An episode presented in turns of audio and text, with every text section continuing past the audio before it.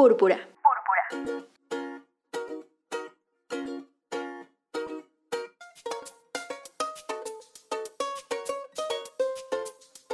Escucha, deconstruye y transforma.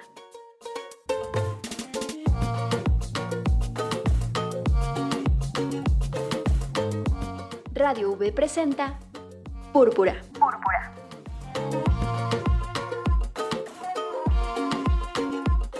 Deconstruyendo realidades buscando igualdad. Una producción con perspectiva de género para Radio V a cargo de Brisa Gómez. Púrpura.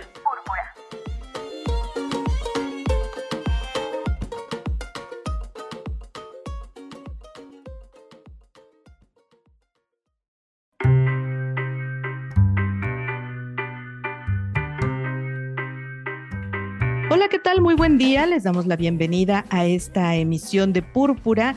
Y en esta emisión vamos a hablar acerca de salud, salud de las mujeres, por supuesto, y de un tema bastante específico del que eh, pocas veces se habla, poco se conoce. Muchas veces eh, hay personas que lo están enfrentando, no saben qué es lo que tienen y tienen que pasar un largo, largo, largo historial médico hasta que alguien da con el diagnóstico correcto y es cuando empiezan con la atención, aunque bueno, pues esto ya va eh, en detrimento de su salud e incluso de su economía a quienes no gozan de un servicio de salud que les garantice la cobertura total de los tratamientos. Me refiero al tema de la fibromialgia, a lo mejor haya quienes hayan escuchado hablar acerca de esto, hay quienes ahorita se van a entender y a lo mejor no sé, les da pie a buscar eh, atención para ver qué es lo que está pasando con sus propios cuerpos. Y hoy nos da mucho gusto recibir a Araceli Aguilar. Ella tiene más de 10 años viviendo con un diagnóstico de fibromialgia y bueno, desde su perspectiva, incluso desde su perspectiva eh, profesional, como persona, como mujer, pues nos va a platicar qué es esto de la fibromialgia. Araceli, nos da mucho gusto tenerte aquí. Bienvenida a Púrpura. Y bueno, platícanos para entender qué es la fibromialgia, cómo sabemos, qué es lo que a ti te dio, eh, pues esos primeros síntomas que te empezaron a hacer buscar ayuda. Buenas tardes, muchas gracias Brisa por abrirnos este espacio para hablar de la fibromialgia. Y bueno, pues, em, ¿qué es la fibromialgia? Es difícil de definir. Voy a usar algunos términos em, médicos eh, modificados por mí y al final les, daré mi interpretación de lo que yo creo que es la fibromialgia. Eh, lo que ocurre en algunos cuerpos, particularmente, sobre todo de mujeres, pero también hay hombres con fibromialgia, es que el sistema nervioso autónomo se queda en estado de alerta. Es decir, eh, las personas sin fibromialgia, cuando hay un peligro inminente, se ponen en la posición, digamos, fisiológica de pelear o huir. Y eh, cuando es un cuerpo, digamos, sin fibromialgia, pues después del peligro, el cuerpo se restablece y vuelve al estado normal, tranquilo, digamos. En el caso de la fibromialgia es que este sistema de pelear o huir se queda encendido día y noche. Em, este sistema es el que regula las actividades internas de mantenimiento del cuerpo, de adaptación al medio ambiente y la respuesta al estrés. Entonces, cuando se queda encendido, lo que nos provoca es que no podemos alcanzar el sueño profundo, los músculos se tensan y provocan dolor y sensibilidad, se perjudica la digestión, hay una baja producción de energía, y se desestabiliza la producción de hormonas. Entonces, eh, son muchos síntomas.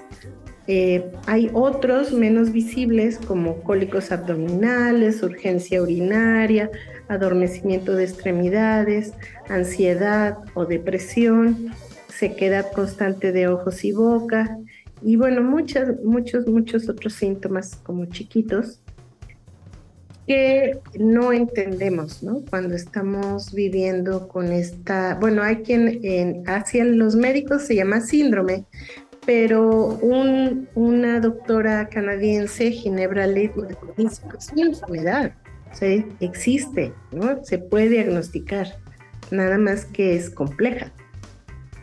Y justo eso, Araceli, nos describes una enfermedad pues muy compleja porque tiene muchos síntomas y muchos de estos pues al no verse desde lejos en una visión eh, bien, bien específica, se pueden confundir con otro tipo de problemas. Se pueden confundir con cuestiones relacionadas con colitis, con infecciones de vías urinarias y eso es lo que puede hacer que una persona que está enfrentándola pues tenga que hacer este largo recorrido de especialistas que además se vuelve costoso, se vuelve complicado, ¿no?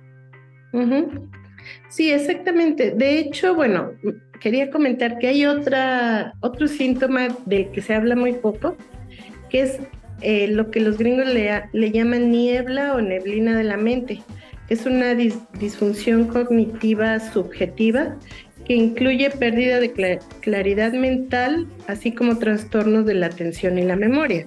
Entonces lo que ocurre es que se te olvidan cosas o estás leyendo algo y de pronto te encuentras releyendo varias veces un párrafo porque no logras comprenderlo y así, ¿no? Entonces, eh, sí, efectivamente, lo que ocurre es que empiezas a visitar una serie de médicos y vas a ir con normalmente lo más apremiante pues es el dolor de cuerpo. Entonces tú visitas traumatólogos, reumatólogos y algunos de ellos no tienen una visión más global, ¿no? Como persona, a ver a quién estoy recibiendo, qué, cómo es, cómo vive, etcétera. Y efectivamente empiezan a buscar a través de este, pues eh, diagnósticos automatizados, ¿no? Este, vete a tomar la, radiografía y ahí no sale nada y entonces empiezan a decirte, bueno, es que a lo mejor está en tu mente, eso no existe, estás muy estresado, pero también este término de estresado se queda muy superficial. ¿no? Porque dicen, no, no, es que tú hoy seguramente manejaste y alguien te, te aventó el carro y, y te, te, estresaste. Y ahí se queda. Yo creo que hay que empezar a hablar también de niveles de estrés. Y aquí quisiera ponerte un ejemplo. Eh, eh, bueno, en, Estados Unidos son muy dados a poner números, ¿no? Del 1 al 10, ¿qué tanto te duele? Entonces, eh, si nosotros pensamos que si te machucas un dedo, ese es el número 1 o 2, pero si te atropella un camión, es el número 8 o 9, quiero que la gente se ponga en, la piel de una persona con fibromialgia y piense que esa persona vive como si la hubieran atropellado eh, diferentes camiones, no solo uno. Entonces vive con dolor 8, 9 y 10 día y noche. Entonces esto modifica pues la bioquímica del cerebro, hay inflamación también en el cerebro, en muchas partes del cuerpo, pero eh, eh, digamos, no se ha mm, propuesto una forma de diagnóstico más efectiva. Eh, bueno, recientemente, bueno, hoy leí el, la página del el reumatólogo eh, Manuel Martínez Lavín y él es uno de los especialistas de fibromialgia y él está tratando de hacer un diagnóstico a través de eh, cardio, em, cardiogramas, o no sé cómo se llama, y este, porque dice que sí hay una especie como de soplo que tenemos las personas que tenemos fibromialgia. Entonces, pues sí, es una condición a la que yo creo que se debe es eh, que nuestros cuerpos están tratando de acomodarse a un medio ambiente violento y hostil, moderno, donde hay pues mucho ruido, la comida ya es industrializada y, otros aspectos de la vida cotidiana que no nos caen bien en nuestra mente, cuerpo, emocionalidad. y entonces eh, algo se desajusta y eh, el problema es regresar, digamos, al estado más, mm, eh, más de calma, más de lo que nosotros podemos llamar bienestar y lo que eso signifique para cada persona. Claro, Araceli, a mí me gustaría que para que la gente que está escuchándonos le quede más o menos un poco más claro, que nos platicaras un poco de cómo fue la situación que tú enfrentaste, cómo empezaste a tener estos primeros síntomas, cómo fue evolucionando y cómo fue tu camino hasta llegar a un diagnóstico. Pero dame chance, vamos a hacerlo en el siguiente segmento para que tengamos chance de escuchar las cápsulas de nuestras compañeras y regresamos para entender eh, qué es lo que te estaba pasando y a lo mejor alguien que nos escucha se da cuenta de que está enfrentando una situación como esta. Una pausa y regresamos.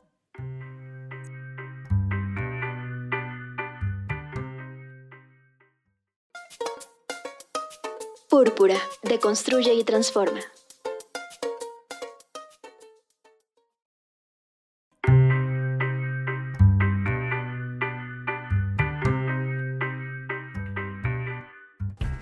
Estamos de regreso en Púrpura, estamos hablando de fibromialgia y lo que esta enfermedad hace en el cuerpo de las mujeres.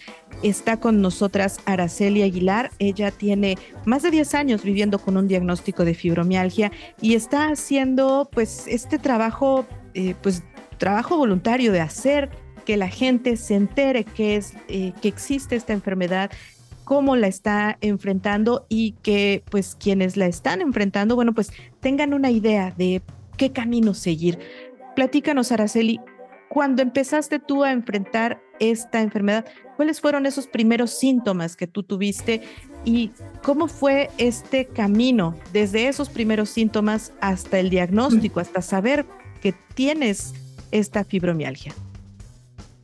Sí, pues mm, yo empecé con un dolor en el cuello y en los hombros que no se me quitaba. Entonces iba al médico y me decían, ah, estás estresada. Justo esta palabra, ¿no? Que, que como que dice todo y nada.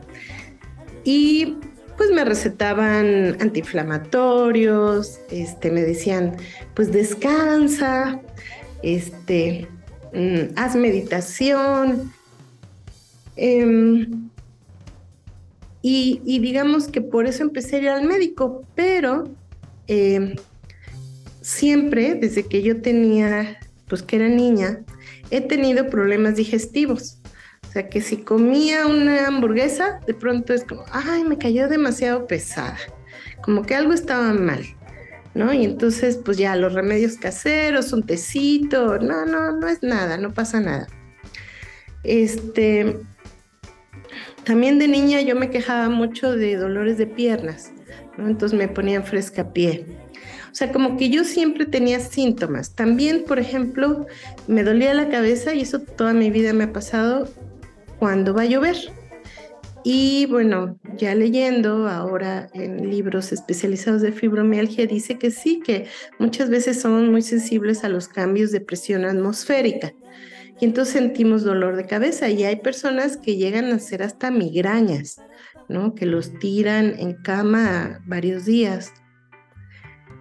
Em, entonces, digamos que, que, mi búsqueda empezó por el dolor físico en hombros y en cuello. Y claro, los médicos me decían, ah, claro, tuviste dos choques de auto. Bueno, pues eso es, ¿no? Ese es el problema pero nunca me preguntaban, ¿y del resto de, tu persona, ¿no? ¿Cómo te sientes? ¿O tienes problemas digestivos? ¿Tienes problemas para dormir? Algo tan básico. Y em, yo sí tenía problemas para dormir. Despertaba dos o tres veces en la noche. Había noches que me quedaba dos o tres horas despierta. Obviamente al día siguiente despertaba con, con dolor generalizado y yo decía, ah, pues son mis hombros. Ah, es que ayer trabajé en la computadora tres horas seguidas, ¿no? Pero también despertaba con esta sensación de pesadez, así como que, ay, como que no me quiero parar porque, porque no tengo la energía para pararme, ¿no? Y era como, chin, pero tengo que ir a trabajar, tengo que hacer el lunch a mi hija, este, llevarla a la escuela y correr y correr. Entonces, eh, pues no, yo la verdad es que no conectaba, ¿no? Que, que todo estaba relacionado, que no dormí bien, que traía dolor, que traía problemas digestivos, ¿no? Esos, eh, hubo una temporada que incluso tuve eh, entre infecciones urinarias y vaginales, pero así como en un año, como cuatro o cinco seguidas, ¿no? Y yo decía, bueno, ¿qué está pasando? O sea, este, y lo mismo, ¿no? Pues como es el ginecólogo, es como, bueno, a ver, vas a seguir este tratamiento, con esto te vas a sentir bien y ya. Entonces nunca conectaban, por ejemplo, que a mayor eh, ingesta de azúcar de harinas, pues se, se provocan un aumento de este, infecciones de levaduras, ¿no? Y que son molestas y eso da lugar a, un desajuste y así, ¿no? Como, como una serie de, de, Yo tuve muchos síntomas, pero se veían aislados. Y entonces, eh, pues no, no me diagnosticaban hasta que finalmente llegué con un neurólogo aquí en Jalapa, que ahorita se me escapa su nombre, que está por el Cerro Macuiltepet, y él me dijo, eh, lo que traes es fibromialgia y ya me explicó un poquito y a partir de ahí yo visité al, al reumatólogo Lavín como pues buscando una, una guía, ¿no? De cómo sentirme mejor él escribió un librito eh, que eh, da un buen panorama general y de ahí seguí investigando pues en inglés, ¿no? Que, es lo que digamos aprendí a hacer desde la academia y em, empecé a aplicar de manera autodidacta cambio de hábitos, em, cambio de dieta, tengo una dieta que para muchos es como radical. Eh, y todo esto me ha ayudado y me ha servido para sentirme mejor. Claro, Araceli, eh, pues esto es un largo camino, 10 años, simplemente 10 años es mucho, mucho, mucho camino. Eh, ¿Qué especialistas son los que tienes que consultar? Ya nos decías que un neurólogo fue el que te dijo, tienes esto, pero también un reumatólogo escribió un libro sobre el tema. ¿Qué especialista es al que tendríamos que buscar si tenemos esta sospecha o si hay algún médico, un médico general, un médico internista que nos dice, tú podrías tener esto? ¿A quién hay que visitar? ¿A qué médico hay que ir a preguntarle? ¿Estos síntomas que tengo podrían ser fibromialgia? ¿Quién puede ser? Bueno, pues em, no, no estoy segura que algunos médicos lo puedan hacer si llegas con el médico adecuado, pues te van a dar un buen diagnóstico. Yo creo que desafortunadamente hay un 80% que no podría hacerlo. Posiblemente irse hacia, digamos, los especialistas de dolor, pero ahí también eh, hay que tener cuidado. Yo soy muy de la idea de de dialogarlo con otras personas y en ese diálogo a veces surgen, ah, mira, fulano de tal lo tiene, porque no hablas con esa persona? O tiene esos síntomas. Cuando hay dolor crónico es muy difícil em, saber a qué se debe, incluso porque hay muchas emociones en los dolores, ¿no? Son muchas veces emociones de traumas, de, de pasos o, de etapas de vida así como muy drásticos. Entonces, a veces un buen psicoterapeuta te puede decir, mm, se me hace que tienes fibromialgia, ¿no? O tienes problemas emocionales y además tienes que atender tu parte digestiva y así. Este, yo no, digamos que no me fue bien con los médicos que visité hasta, hasta el neurólogo que encontré, que normalmente, este, pues yo nunca hubiera pensado en ir a un neurólogo. Lo que ocurrió fue que tuve una crisis tan fuerte que todo mi cuerpo se desestabilizó y, y básicamente quedé paralizada. Y entonces ahí dijimos, bueno, un neurólogo. Pero em, no lo sé, no tengo la respuesta. Yo digo, este, posiblemente ahora hay médicos que, que ya tienen una apertura, que bueno, la enfermedad es real, que existe, pero les da un poco de miedo diagnosticarla, ¿no? Me parece. Bien, Araceli, eh, yo creo que aquí me gustaría que platicáramos, pero si me das chance, hagámoslo en el próximo segmento, platicáramos acerca de qué le hace la fibromialgia a las mujeres. Ya no solamente al cuerpo, sino qué nos hace a las mujeres la fibromialgia, porque pues justamente esto se trata de ver las, las cosas, de ver las enfermedades, de ver todas estas cuestiones con esta perspectiva de género y cómo atraviesan el cuerpo, los roles, la vida de las mujeres, para que también entendamos y, sintamos esa empatía de quienes están enfrentándola, cómo es su realidad. Pero si me das chance, vamos a hacer una pausa, vamos a escuchar cápsulas que tenemos programadas ya y regresamos. Estamos hablando acerca de la fibromialgia. Nos acompaña Araceli Aguilar. Regresamos.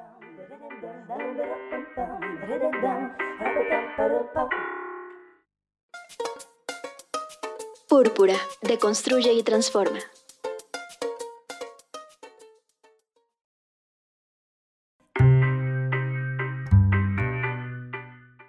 Estamos de regreso en Púrpura, estamos en el 90.5 de FM, en línea www.v.mx, diagonal radio, y si ustedes se lo perdieron o quieren volverlo a escuchar, van a poder encontrar este programa en su versión de podcast un poquito más tarde en Spotify, eh, Apple Podcast y Google Podcast en Radio V. Estamos platicando con Araceli Aguilar, tiene más de 10 años viviendo con un diagnóstico de fibromialgia, ya nos explicó un poco acerca de qué es esta enfermedad y eh, cómo fue su camino para poder obtener un diagnóstico y adaptarse en estos últimos 10 años, pues a una vida con fibromialgia que no se quita, pero pues se pueden paliar algunos de los síntomas de acuerdo con lo que nos está platicando Araceli, pero platícanos, ¿qué le hace la, la fibromialgia a las mujeres, no solamente a su cuerpo, sino a su vida social, a su vida eh, familiar, a su vida profesional. ¿Qué le hace la fibromialgia a la vida de las mujeres? Sí, pues qué bueno que haces esta pregunta porque creo que además de que los médicos no logran verla, eh, se suma esta invisibilidad que tenemos muchas mujeres en muchos espacios, ¿no? Eh, cuando llegas y dices, es que no aguanto el dolor, piensa, no, pues está exagerando, ¿no? Es una mujer histérica y está exagerando, ¿cómo le va a doler tanto? Este, em, ahí en este proceso yo he perdido eh, amigos, ¿no? Eh, familia que de pronto te dice, mm, yo creo que no, este, ve con un psicólogo, este, no, no tienes nada.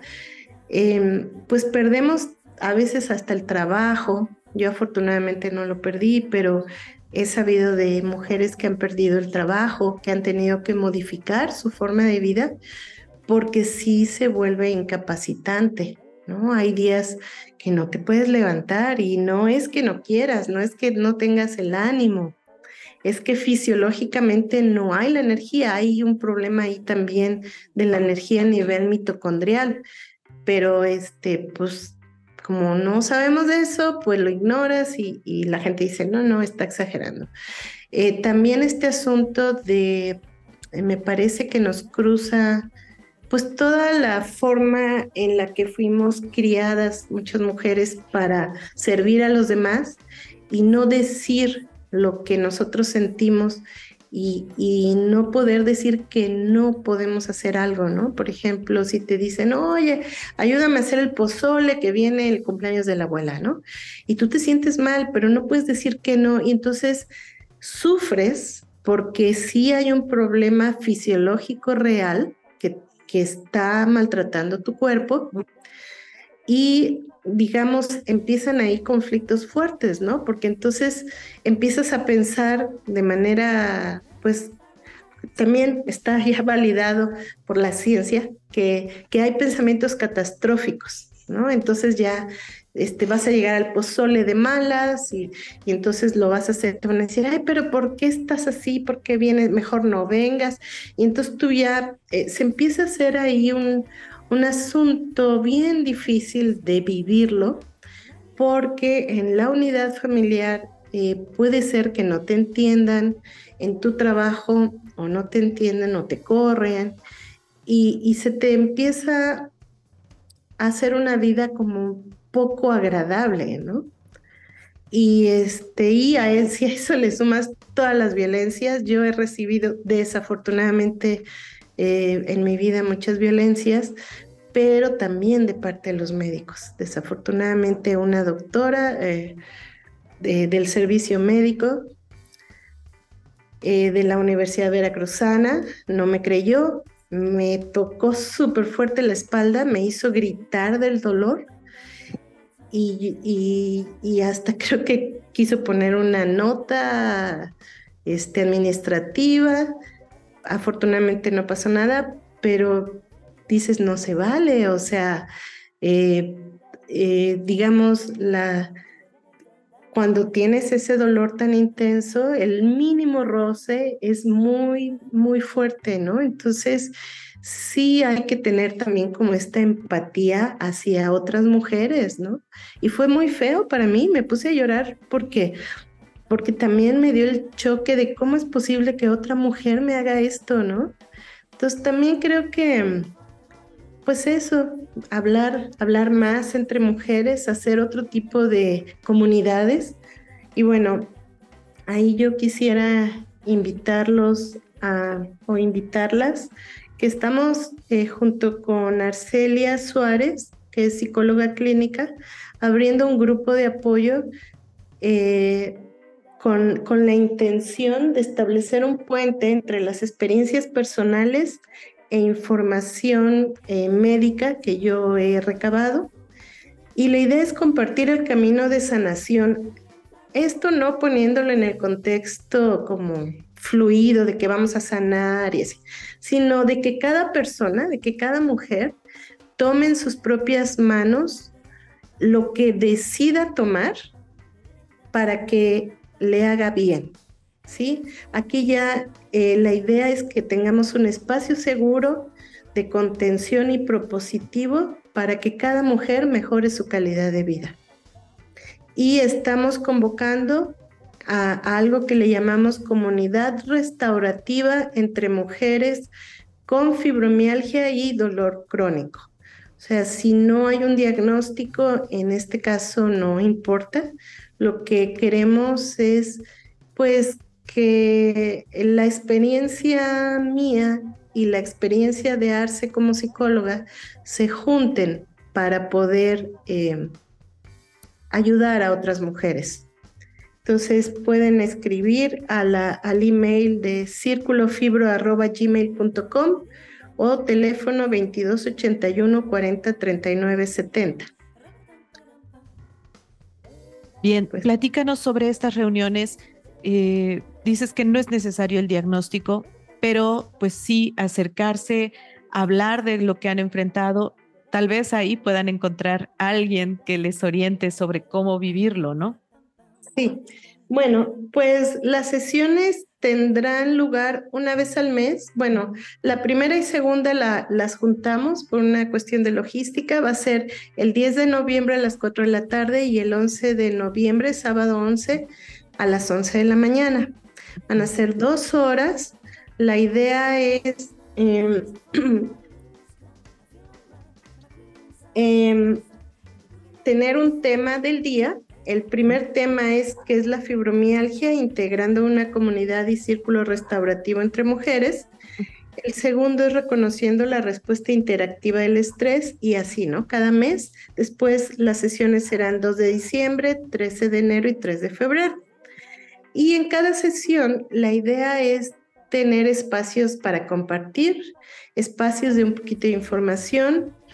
les daremos unas hojas de apoyo eh, prácticas para, para, el día, para saber eh, dónde anotar lo, que me está pasando. Y la idea también es ir, es ir compartiendo experiencias y a lo mejor médicos o médicos alternativos que nos han ayudado. Sí, porque como es tan complejo, pues eh, se, vale, sí. Claro. Perfecto. Araceli, pues esto es eh, información realmente importante porque habemos eh, mujeres que vivimos en el día a día con una cosa y con otra y con otra y con otra y que dejamos el tema de la salud para después o para el momento en el que atendimos a todos.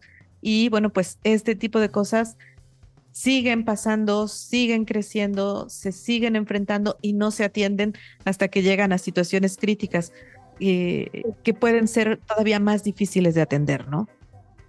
Sí, la idea es que con este círculo también las mujeres em, se pongan como una prioridad, ¿no? Una tía me decía, si tú estás bien, tu entorno está bien, tus hijos o tu pareja, ¿no? Tu, tu entorno va a estar bien. Entonces, sí es muy importante que como mujeres, a la edad que tengamos, yo creo que no hay edades para esto, empecemos a, tener un eh, plan de, autocuidado, ¿no?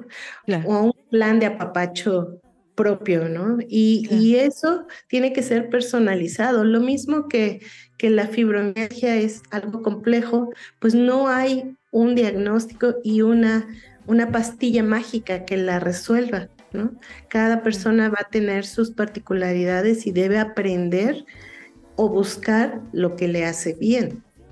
Claro. Pues Araceli, te agradecemos mucho que hayas estado hoy con nosotras en Púrpura platicando acerca de la fibromialgia, de lo que nos hace la fibromialgia, de lo que le hace al cuerpo de las mujeres, a su vida. Por supuesto, estaremos muy pendientes de estos grupos. Recuérdanos, por favor, redes sociales donde podamos encontrar eh, este grupo y eh, algún método de contacto con el grupo para quienes tengan interés en acercarse lo puedan hacer. Sí, bueno, el email, hasta ahorita no hemos hecho página de Face, yo creo que tendremos que hacerlo, pero el email es circulofibro.gmail.com. El email de Arce, que también ahí pueden escribir, es isbet, isbt.ss.gmail.com. Y los teléfonos, con gusto nos pueden mandar WhatsApp o marcar, no pasa nada. Es 2281 40 39 70, que es el mío de Araceli. Y el de Arce es 2281 27 57 76. Ahí pueden pedirnos más informes. Habrá mujeres que digan en este momento no estoy lista, pero bueno, es bueno saber que esto existe. Todo se vale. O sea, la intención es que quienes estén en, este momento, ¿no? De poder mm, hacerlo, lo hagan. Y quienes no, pues ya esperarán y eventualmente buscarán su propio camino de sanación. Claro. Perfecto, pues Araceli, muchísimas gracias por acompañarnos, por compartirnos esta información y por supuesto estaremos muy pendientes de cómo vaya avanzando este tema del grupo para que dentro de un rato pues podamos platicar acerca de esto. Bueno, muchas gracias Brisa, muchas gracias. Muchas gracias, Araceli. Les agradecemos a ustedes que nos hayan acompañado, como siempre, en Púrpura, por supuesto. Eh, los dejamos con la programación de Radio Universidad Veracruzana. Si nos escuchan en el podcast, bueno, pues lo pueden escuchar y compartir más tarde. Y por supuesto, les recordamos que dentro de ocho días, el jueves a las 11 de la mañana, tenemos una cita en Púrpura. Mientras tanto, bueno, pues los dejamos con el 90.5 de FM. Gracias.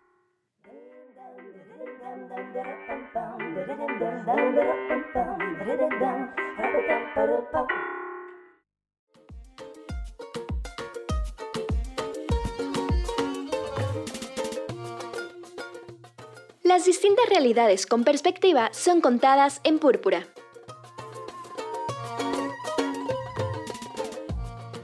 Una producción de Radio V en el 90.5 de FM a cargo de Brisa Gómez.